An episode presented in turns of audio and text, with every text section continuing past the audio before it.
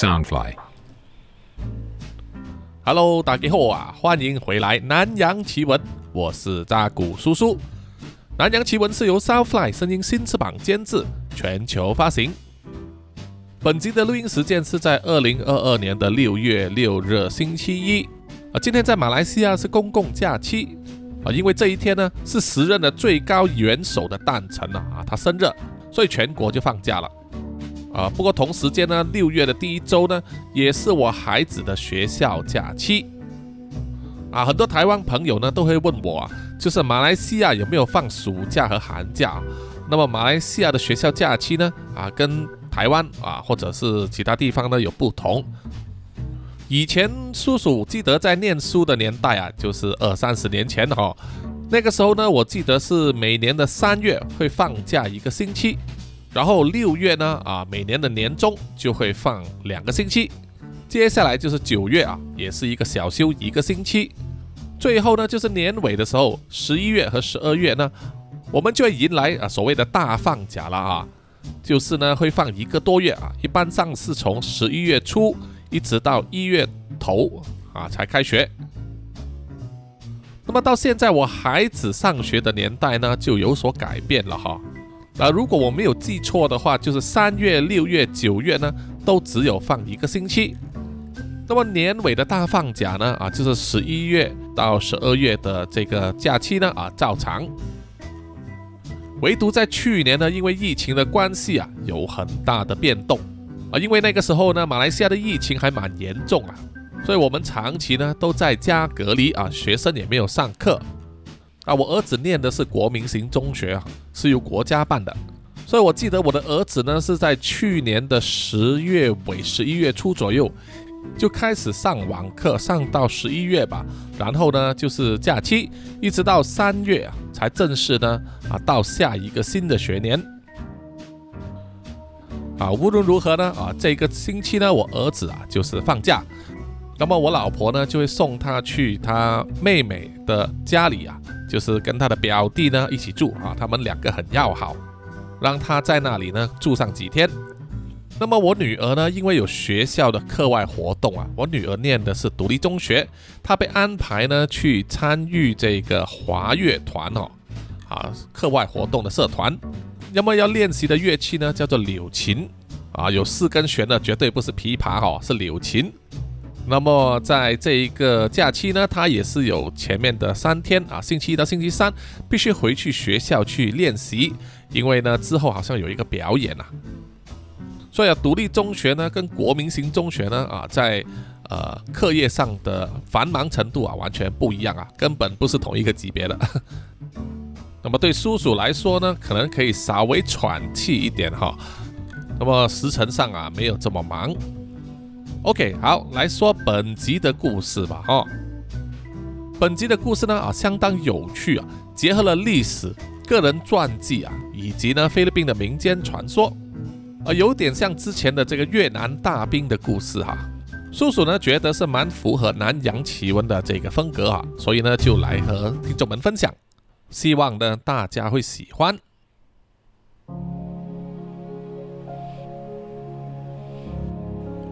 詹姆斯是一位美国人啊，他在美国出生，他的父亲长期在菲律宾工作，而家人依然留在美国啊。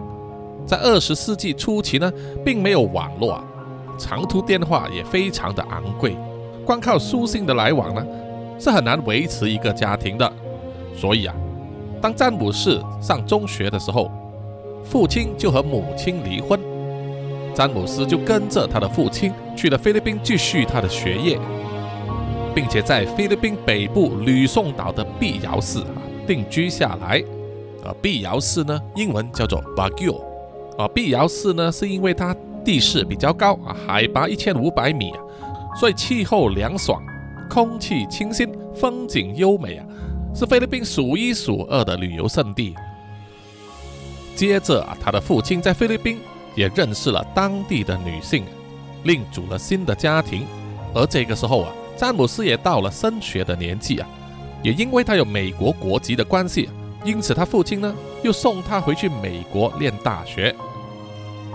在詹姆斯大学毕业之后的第一个夏天，他回到了菲律宾，出席一个由美国和日本交换生所组成的讲座会。因为詹姆斯在大学的时候有学过一年日文，在讲座会里面呢，詹姆斯就认识了一些任职报馆的人，让他找到了一份工作啊，就是在一家叫做马尼拉日报的报馆里面，巴瑶市地区分局担任见习编采员。啊，主要呢就是报道巴拉圭市当地的新闻。这份工作啊，对詹姆斯来说呢，可说是应付自如，完全没有问题。他也做得很开心。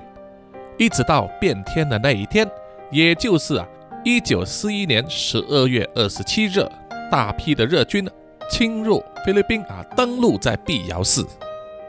在接下来的三年里面呢。詹姆斯的生活可以说是充满了无聊和恐惧啊。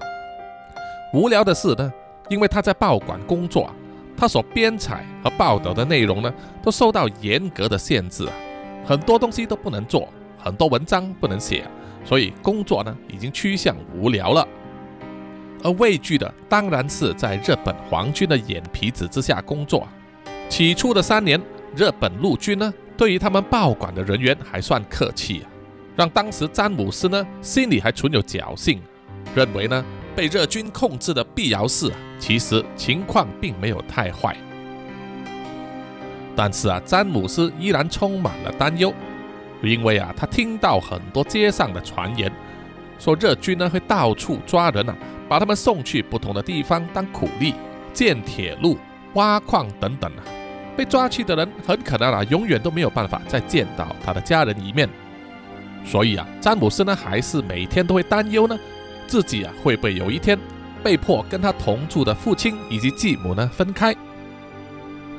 没有想到的是啊，几个月过后，詹姆斯的担忧就成真了，因为日军加强对媒体的管控，他们强迫报馆关门，把所有的记者呢都抓进去了平民营里面集中看管。顾名思义呢，平民营就是用来专门关押平民的地方，啊，关在那里的人呢，对于日军来说威胁程度比较低，啊，不像某些集中营呢，是专门关押那些呃地位比较高。或者有通敌嫌疑的犯人，啊，比如说被怀疑成间谍的人，还有呢就是美军的战犯，啊，那些被日军俘虏的美国士兵都会被关在集中营里面。他们的待遇啊，就比平民营呢啊差非常非常多。那么睡在詹姆斯隔壁床位的天主教传教士阿伯呢，就是詹姆斯在平民营里面的第一位朋友。他们之间呢比较聊得来，而且常常啊互相照看。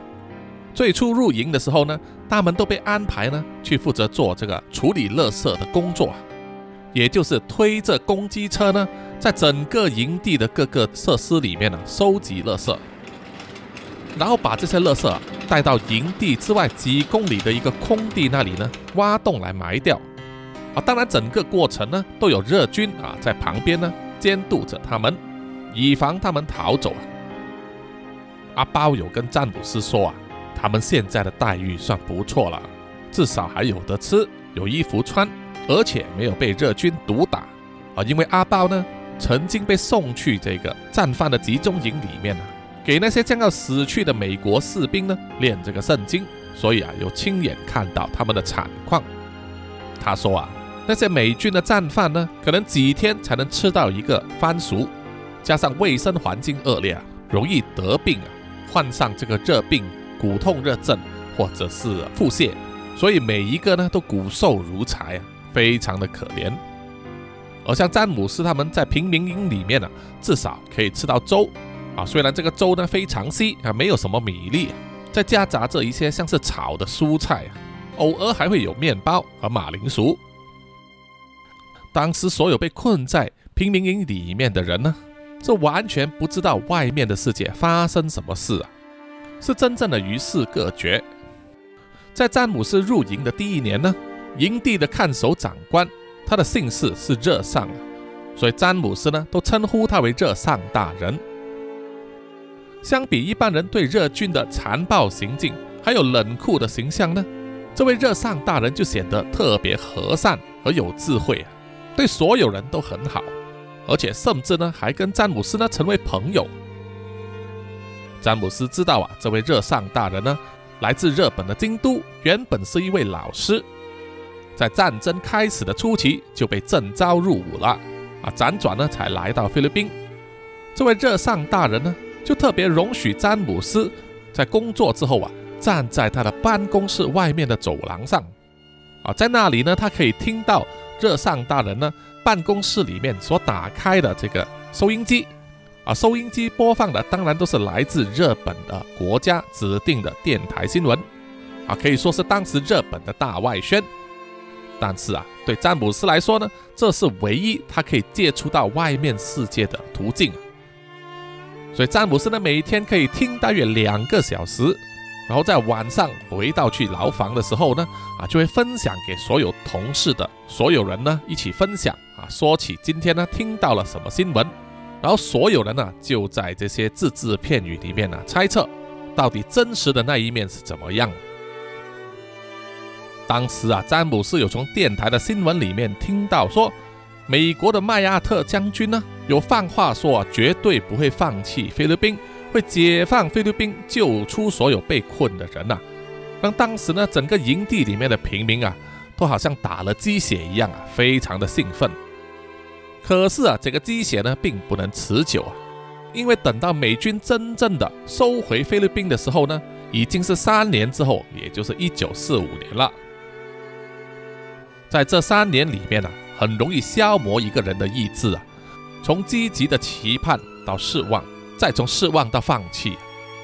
在后期啊，隔离营里面的人呢，大部分都认为日军会称霸亚洲。而他们呢，也永远不可能回去正常的生活了，再也无法见到自己的家人一面。那一位非常好人的长官热尚大人呢，任职只是短短的一年，他在临走之前呢，是不是送给了詹姆斯一本记事本，并且在记事本的最后一页用日语写了一句诗歌送给他，还跟詹姆斯说啊，他们身为两个不同国家的人民啊。在这个打仗的时候，虽然他们互为敌人，但是他希望有一天，当和平来临的时候啊，他们可以再一次见面，并且成为真正的朋友。之后啊，每当詹姆斯想起热尚大人说的这一句话的时候啊，都让他泪流满面。詹姆斯进入平民营之后的第二年，也就是热尚大人被调走之后。新上任的长官却不是什么善类啊！新上任的小野田长官是带着宪兵队呢进入营地的。日本在二战时期的宪兵队叫做 k a m p e t a i 可以说是一个让人恐惧的代名词啊，就像是德国纳粹的盖世太保一样。他们都是忠于日本天皇，极端民族主义分子，行事残酷又毒辣，冷酷无情啊！就算是叫他们杀女人、小孩，他们也不会眨眼睛。宪兵队的特征呢，就是在他们军服的左手臂上别上了一条白色的布条，上面有红色的汉字写着“宪兵”。这位小野田长官带着宪兵队入营的第一天，詹姆斯呢就倒大霉了，因为呢宪兵队首先呢就在各个牢房里面呢抓住所有。曾经在媒体工作过的人呢，进行审问。詹姆斯当时就被带进了一间小牢房里面，被宪兵用麻绳呢缠住两根大拇指，然后再将他整个身体呢吊起来。要知道啊，光用两根大拇指来支撑整个人的体重啊，是非常痛苦的。再加上用麻绳紧紧的缠着，缺少这个血液传送到大拇指的尖端。所以被宪兵折磨过后啊，很多人的大拇指呢都废掉了哈。这个也是日本宪兵队啊在当时最常用的四十七种折磨人的手段之一。詹姆斯当时呢就这样子被吊着啊，整整一整天，被宪兵盘问他在报馆里面担任什么职位，写什么报道，和什么人有联系，有没有接触到外国人啊，尤其是美国人。詹姆斯都一一的如实作答，而且还用日语啊。一来呢，他当时在报馆工作的时候，主要报道的还是集中在八瑶市市内的新闻，并没有接触到国外的时事；再加上啊，其实驻扎在营地里面的宪兵队员呢，绝大部分啊，绝大部分都只会说日语，完全听不懂英语和菲律宾语。所以很多听不懂他们问题的人，如果被折磨的话啊，就算你是冤枉的，也无法回答，就白白的给他们折磨致死。即使呢，军队里面有翻译官，不过呢，大部分呢，他们都是请当地人来担当，也就是菲律宾人了。一来人数太少，二来呢，这些翻译官的日语呢也非常烂啊，很多时候根本无法传达真正的语言的用意。所以就形成了日军呢对日语以外的资讯啊有严重的沟通困难以及翻译上的落差。詹姆斯当时啊被宪兵队折磨了一天之后，终于相信了他的话，然后把他放了。侥幸的是还能保住他的母子，并没有坏死。但是呢，当时的日军并没有让他休息太久啊。隔天呢，他就必须和阿包这名神父呢。去另外一个工作岗位，就是啊，去埋尸体了。自从小野田长新上任之后啊，营里面死的人就变多了，有被折磨死的，有病死的，也有不知道为什么缘故被开枪打死的。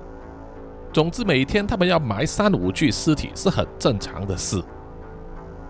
起初，詹姆斯和阿包是推着载有尸体的机公车。运到营外几公里的树林里面呢，挖洞填埋，埋完之后啊，还让阿包给他们念一段圣经的安息文哈啊，不管对方是不是天主教徒。但是啊，一两个星期过后，死亡的人数大大增加，而给他们出去埋尸的时间也越来越短，越来越急促。监督他们的士兵甚至不让他们挖洞，就在草地上铺一块草席。然后丢一具尸体下去啊，再把草席一卷就得了。如此草率的埋葬方式啊，詹姆斯和阿包都不能同意。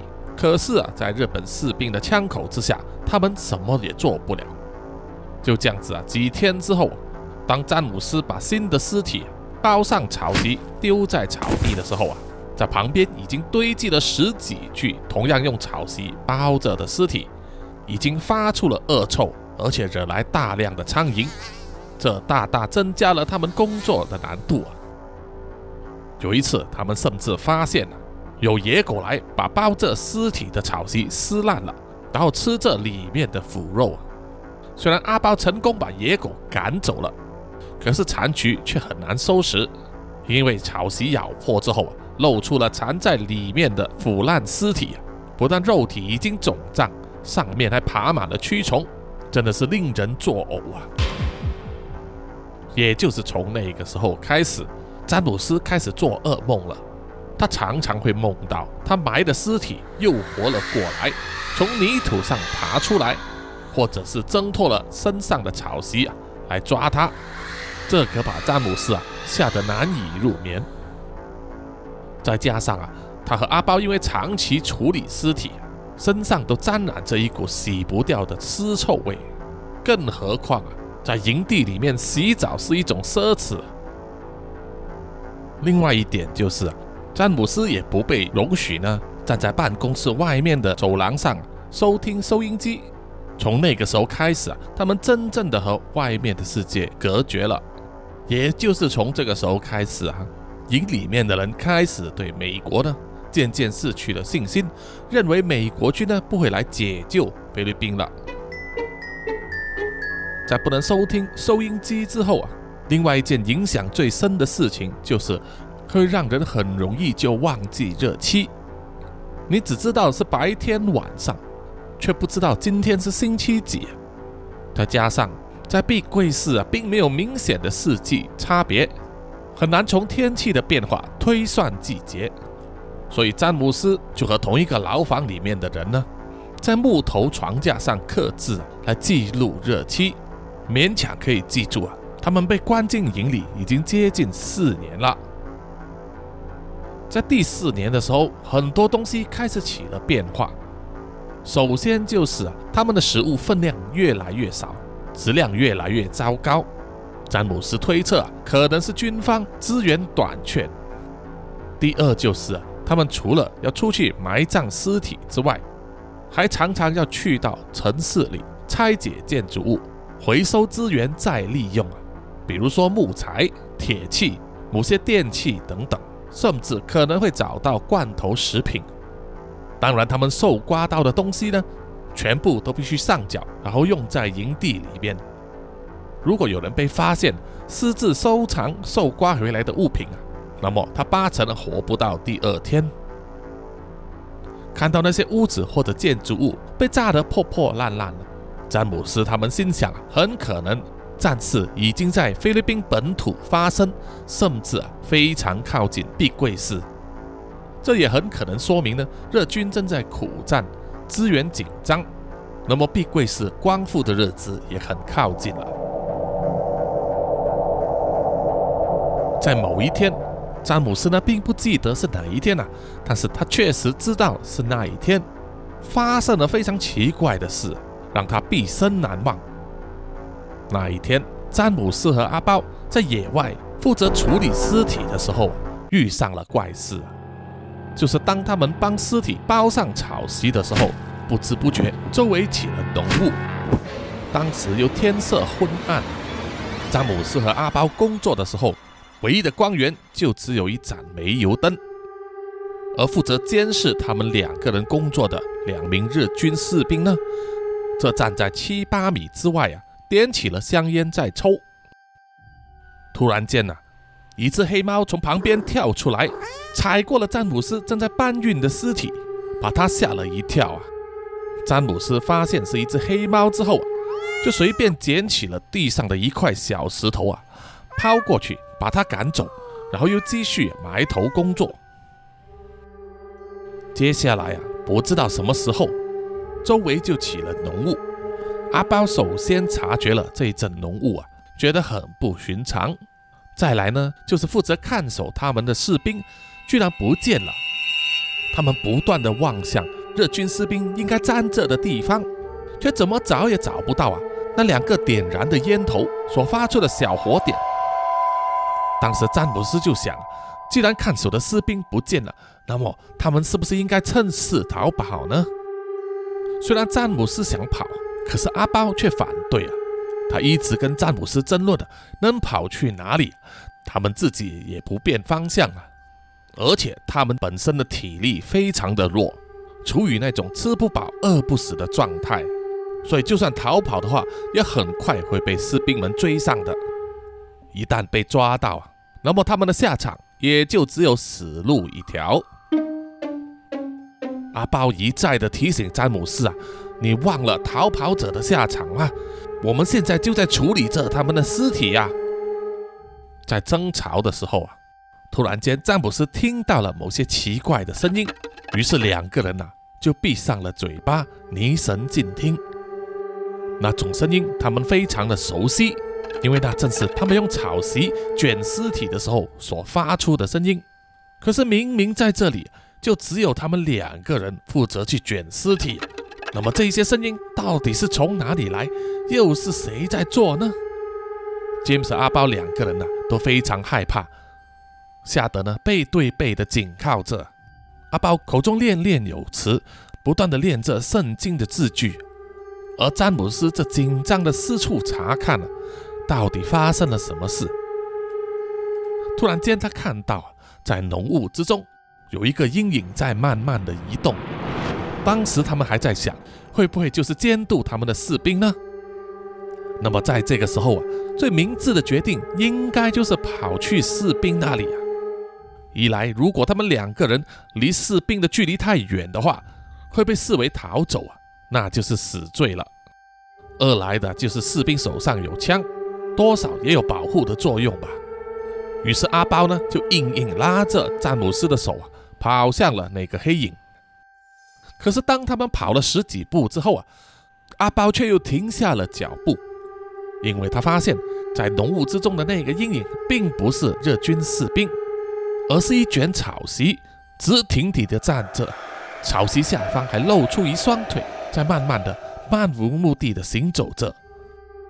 詹姆斯看见之后，全身都起了鸡皮疙瘩，一股莫名的寒意从背脊冲上来，传遍他的全身啊，让全身都发抖。等阿包看见的时候啊，张开嘴就想要大喊，而詹姆斯马上就用手盖住了他的嘴巴，叫他先不要发出声音。这个时候，那块草席居然转了身，好像望过来他们的方向啊。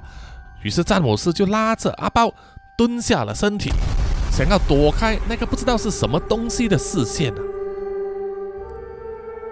阿包吓得支支吾吾的，小声的问：“那个到底是什么东西？”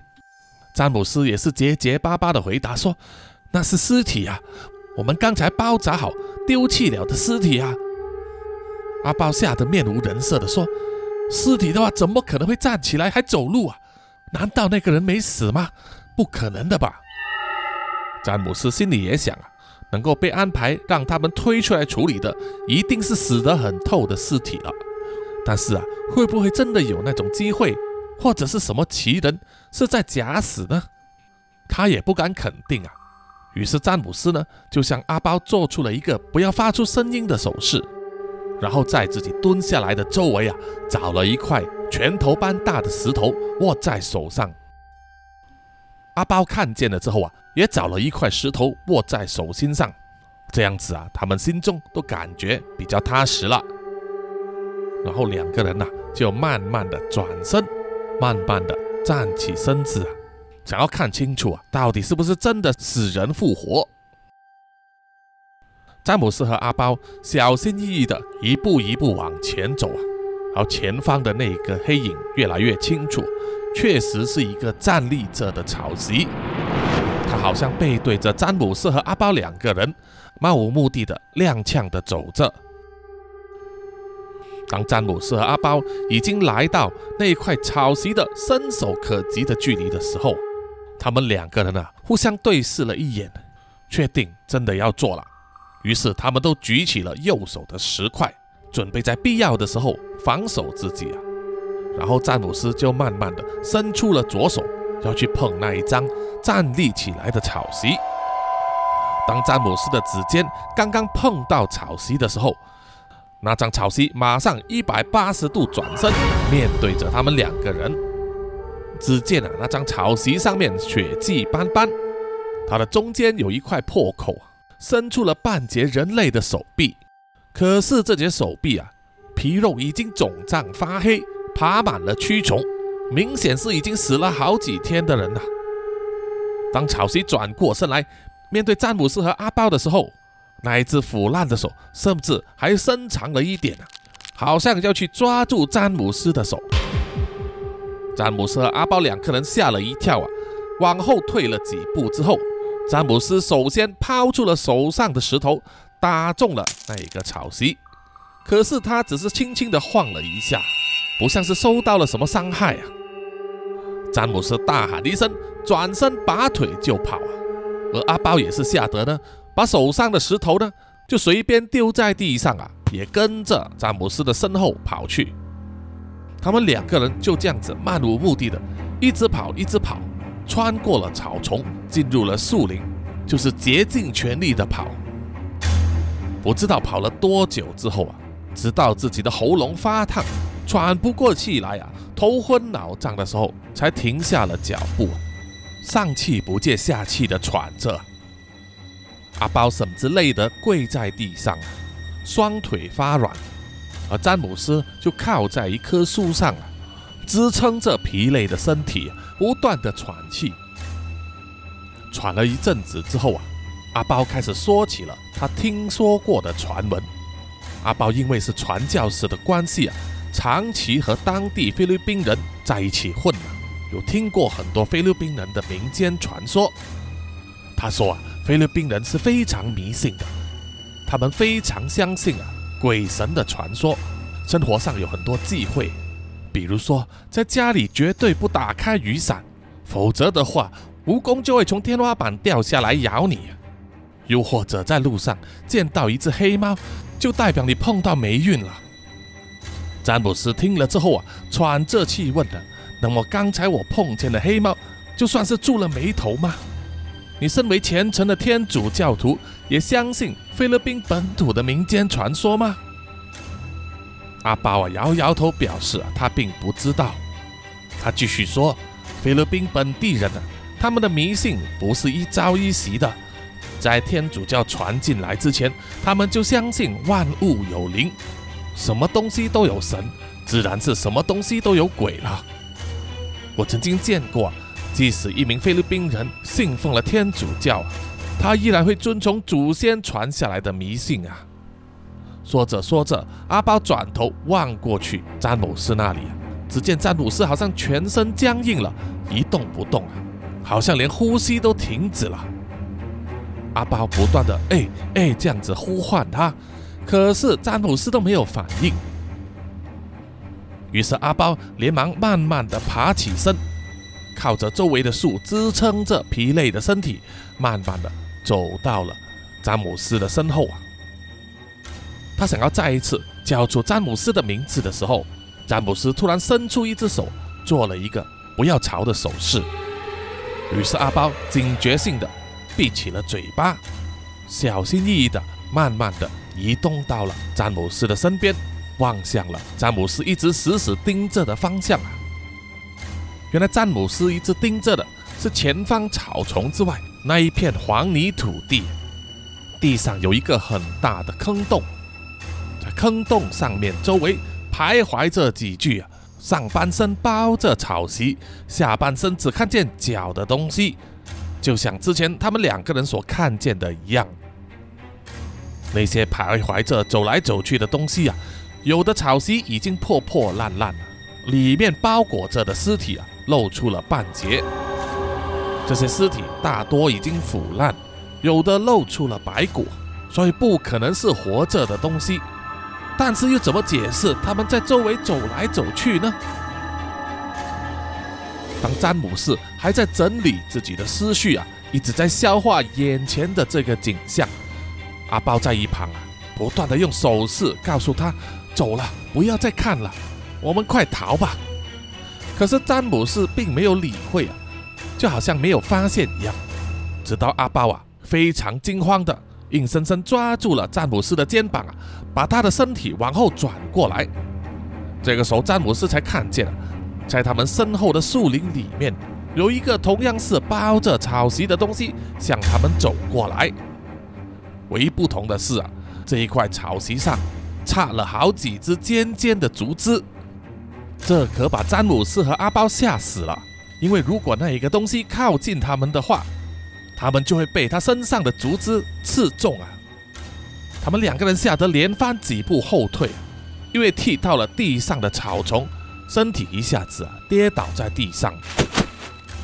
等他们要爬起来的时候，才发现他们已经在那一块黄土地上，而在周围走来走去、包着草席的东西正向着他们走过来，渐渐的把他们包围了。詹姆斯连忙拉着阿豹啊。帮助他站起身来，阿包随手捡起了地上啊一根长度不到一米的树枝，握在手上挥动着，当做自保的武器。而詹姆斯却是空手的，看着这些东西慢慢的逼近，慢慢的把他们围在中心啊。詹姆斯恐惧的对着那些东西大喊啊：“你们是什么东西啊？你们想要干嘛？”可是他们都没有回应啊。脚步依然没有停止，步步进迫。詹姆斯和阿包退无可退啊！他们望向后方，就是那个地上的大洞。大洞下面堆满了尸体啊，腐烂程度不一。有一些上面盖着草席，有一些身上穿着普通的衣服，有一些甚至是赤身裸体的。可见这个洞啊，原本就是一个乱葬岗。他们两个人看见之后啊，知道自己退无可退啊，再退的话，他们就会掉进去坑里面。于是啊，詹姆斯大喊一声，往前冲去啊，一脚蹭开那个包着草席的东西。阿布也大喊一声，发狂的挥舞手中的树枝，去打那只向他走过来的草席啊。可是推倒在地上的草席，他们又会慢慢的翻身，然后用双腿站立起来。继续走向了詹姆斯和阿布，而被阿布挥动的树枝打中的草席呢，根本不痛不痒。到最后呢，阿布只好用身体或者用脚把靠近他的那些草席全部推开。可是啊，他们两个人可以活动的空间越来越小，情况非常的危急。就在这个时候啊，詹姆斯一个不小心，脚一滑，身体就掉进了那个乱葬岗的坑里面。阿布看见之后啊，叫了詹姆斯的名字一声，然后啊，他的左手就被其中一只从草席中伸出来的手啊抓住。阿布着急地挥动右手上拿着的树枝。不断的敲打，抓住他的手臂啊！打了几次之后啊，那只手臂应声断开。这个时候，阿布就改用刺的方式啊，将树枝的前端刺向了那个草席破洞的部分要把它推开。只见那个草席被阿布刺中之后啊，身体就倒了下来，接着就砰的一声，草席爆开，里面涌出一团深绿色的烟雾啊！然后就这样子倒地不起，不再爬起来了。阿布虽然没有办法看见草席里面到底是什么东西会发出这样的烟雾啊，只是闻到一股让人难以忍受的恶臭，臭得连整天闻到尸体臭味的阿布啊都忍受不了，要捏着自己的鼻子。但是看见刚才的方法可以有效逼退这些草席怪物的时候啊，阿布高喊了一声：“圣母玛利亚，请你保佑我们！”然后不断的用手上的树枝去刺向他逼近的草席，只要一刺中啊，就用力将他们往外推。有一些被推开之后啊，会倒下来再爬起身；有一些呢，被刺中之后啊，草席就破了一个洞，然后开始喷出那一些深绿色的气体，臭气熏天呐！阿布马上就把他们推开，或是用脚啊把他们蹭倒。詹姆斯掉进了乱葬岗之后，不断的挣扎，可是他的一只脚踝呢卡在尸体之间，难以动弹啊，让他不断的花力气啊，要把自己的脚踝拔出来。就在这个时候，詹姆斯看到啊，在离自己不到十米的距离之外，那个身上插满了竹枝的草席鬼呢，跳下了放满尸体的坑洞里面，慢慢的向他走过来。詹姆斯吓得脸色发白呀，更加用力的要去拔出自己受困的脚踝。看见那只草席鬼啊，摇摇晃晃的向他走过来呀。如果他扑到了詹姆斯的身上的话，那么詹姆斯的身体就会被这些尖锐的竹枝刺中啊。因为竹枝中间是空心的，所以会造成巨大的伤口，血流不止。到时真的是上帝也救不了了。这时候啊。詹姆斯就听见还在坑洞上面呢，抵抗着草席鬼的阿布啊，大声的跟他喊说：“你要找东西刺他们，只要刺破了他们的草席就行了。”詹姆斯听见之后啊，马上查看自己的四周，刚好在他身边有一条腐烂的大腿啊，已经看得见白骨了。于是他伸出右手过去啊，抓住了那条腿，用力的掰。随着就发出了腐烂的肌肉断裂、爬满蛆虫的汁液流出来之后啊，詹姆斯就拔出了那条长度不到一米的腿骨。这个时候，那个插满竹枝的草席鬼已经来到他的身边，身体一沉啊，就向他扑过来。嗖的一声，有一根血尖的竹枝在詹姆斯的脖子旁边划过，刺进了他身后的尸堆里面。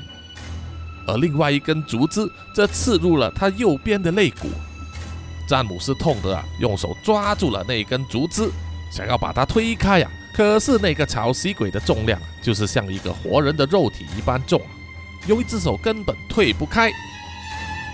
詹姆斯睁开眼睛啊，看到他破破烂烂的草席里面有些洞啊，居然爬出了像是虫又像蟑螂的东西。于是啊，他发狂的。用他刚刚掰断的腿骨啊，不断的猛刺这个草席鬼，刺了两三次之后啊，他的破洞里面开始渗出了墨绿色的烟雾啊，真的是臭得让人难以忍受。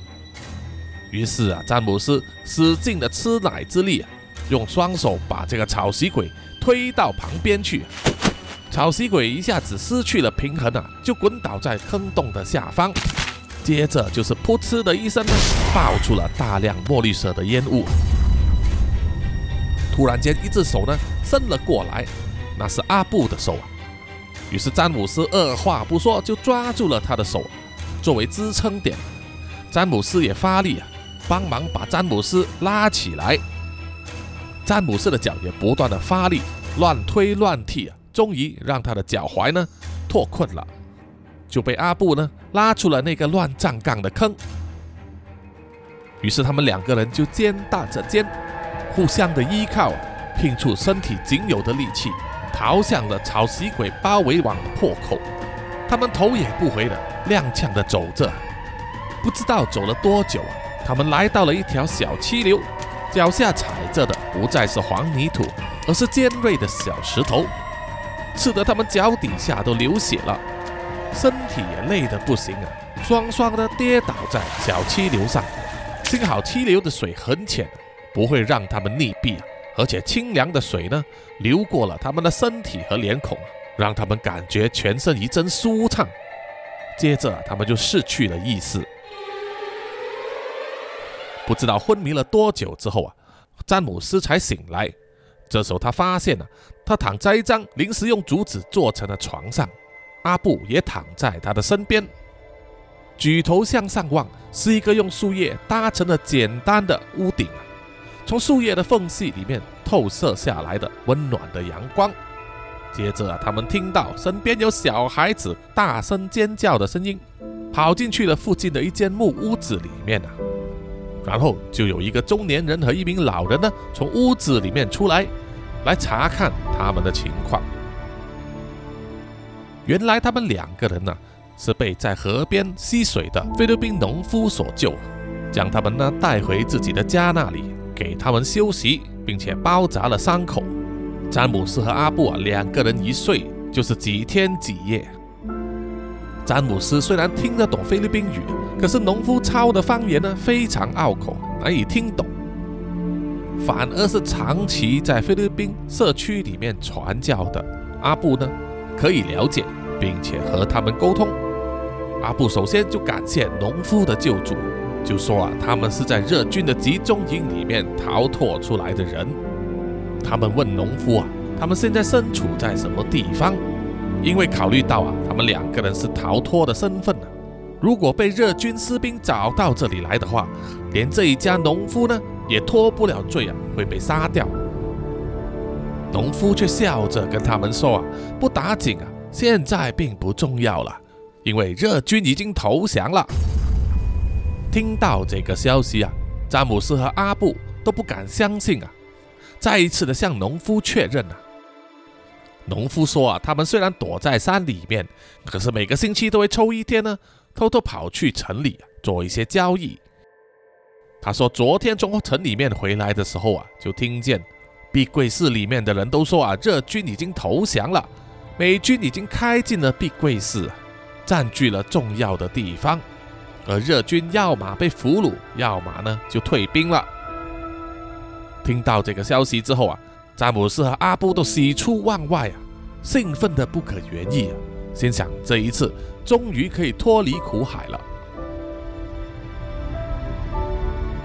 在晚上一起吃饭的时候，阿布跟詹姆斯。就像农夫这一家呢，提起他们之前发生的事情、遇见的东西，虽然说起来啊，他们两个人也觉得很荒唐，可是农夫呢，并没有取笑他们或者是怀疑，因为啊，老农夫也说他曾经见过类似的东西。他说啊，自从日军侵入菲律宾、战争爆发之后啊，每天都有人死亡。很快他就听见有人说。在夜晚的时候啊，会在寂静的马路、树林或者是平地里面呢，看到包着草席的东西走来走去。老农夫说啊，他们称那种东西叫做帕萨萨。在整个菲律宾主要的八大语言之一班斯兰语里啊，巴萨萨的意思就是去刺破的意思啊。因为他们相信啊，一个人如果不是正常的死去。没有进行妥当的安葬方式啊，他们的灵魂就不会得到安息。在打仗的时候，资源也缺乏，很难买到棺材啊，所以很多人呢都用草席包着这些尸体，草草下葬。而这样子呢，也造成了这个尸体呢会活起来，在夜晚的时候四处走动啊。老农夫说，他们相信啊，草席里面的尸体呢和不安息的灵魂已经化为一股污秽的气体，操纵着他们。所以要消灭他们的话呢，就必须要把他们的草席吃穿，让里面污秽的气体得到释放，所以才会有巴萨萨去刺破的意思。詹姆斯和阿布听了之后啊，都面面相觑，心中啊都忍不住庆幸啊，幸好他们误打误撞啊发现了这个方法，不然的话，他们都不能肯定自己是不是能够逃生。一旦他们被这些巴萨萨抓住之后啊，到底会对他们做什么呢？他们自己也不敢想象。詹姆斯和阿布啊，在农夫的家里休息了几天之后，恢复了元气啊，就向农夫道别，向他问了方向，向碧桂寺走去。走了好几个小时之后啊，终于回到了城市里面了，确认了日军真的投降了。菲律宾暂时呢是由盟军来接管，让他们喜出望外。有美军的士兵看见他们衣衫褴褛的样子啊，马上上前呢问他们需不需要帮助，并且安排呢他们去接受治疗。在住院期间，詹姆斯透过护士的帮助啊，联系到了他的父亲和继母。幸好他们两个人都没事啊，保住了性命。终于可以在战后一家团聚，而阿布啊在休养好身体之后啊，跟詹姆斯说他要回去教会里面工作，继续帮助社区重建。在碧桂寺的生活逐渐恢复正常之后啊，詹姆斯呢并没有回去报馆上班，因为基于呢他待在集中营里面的经验啊，他想要为所有有同样遭遇的人呢做一点什么。于是他就参加了非营利组织，去做各种各样协调的工作。就因为詹姆斯能够说日语啊，于是他被安排到盟军的战俘营里面，专门作为盟军和投降的日军呢沟通的桥梁。就在战俘营里面呢，他重遇了当年担当平民营的管理者，跟他交情不错的热上。热上跟他说，在他被调走之后啊。就去了菲律宾吕宋岛的北部，加入了三架奉文将军的部队，继续抵抗美军，一直到日军投降为止。他就随着部队呢成为战俘了。而现在呀，日上是菲律宾马尼拉军事法庭公开审讯二战时期的日本战犯的重要证人之一，针对在二战时期啊。负责管理战俘集中营的日本陆军中将洪思玉所干下的不人道行为，经过漫长的审讯之后，军事法庭呢就在一九四六年四月十八日就判处那位日本陆军中将洪思宇呢罪名成立，判处死刑。审讯完结之后啊，热桑呢一直都被关在监狱里面，而詹姆斯呢为了帮助他。就去向战争议会的负责人呢商量，之后啊了解到战争法庭呢只是将热上视为轻度嫌疑的日军俘虏，并且感谢他参与在法庭上指证其他的战犯，为人道和正义出了一份力，因此呢会安排释放他。果不其然啊，过了几周之后，热上就被释放了，詹姆斯就协助他回归日本。并且保持联系，成为好朋友，一直到一九八四年，日上在京都的老家因为癌症而病逝了。已经到了七十岁高龄的詹姆斯，每一次想起这位日本的故友，就会让他想起日本文化里面美好的一面。而每一次他的几个孙子围在詹姆斯的脚边，要求他讲故事的时候啊，詹姆斯都会说起。他在碧桂寺的野外啊遇见的巴萨萨草席鬼啊，让他的孙儿呢又害怕又爱听。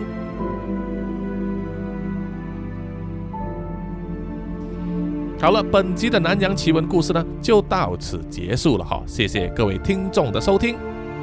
有什么意见或者回馈的话呢，欢迎到南洋奇闻的 IG、Facebook、YouTube、Apple Podcast 还有 Mixer Box 上呢，给叔叔五颗星点赞还有留言哦。谢谢，谢谢大家。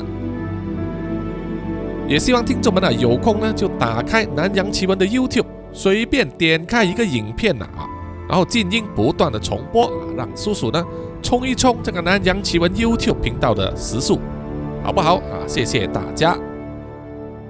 那么在叔叔最后练出所有赞助者名单之前呢，叔叔也想卖一下呃这个叶配啊，就是之前叔叔有在南洋奇闻里面啊卖这个。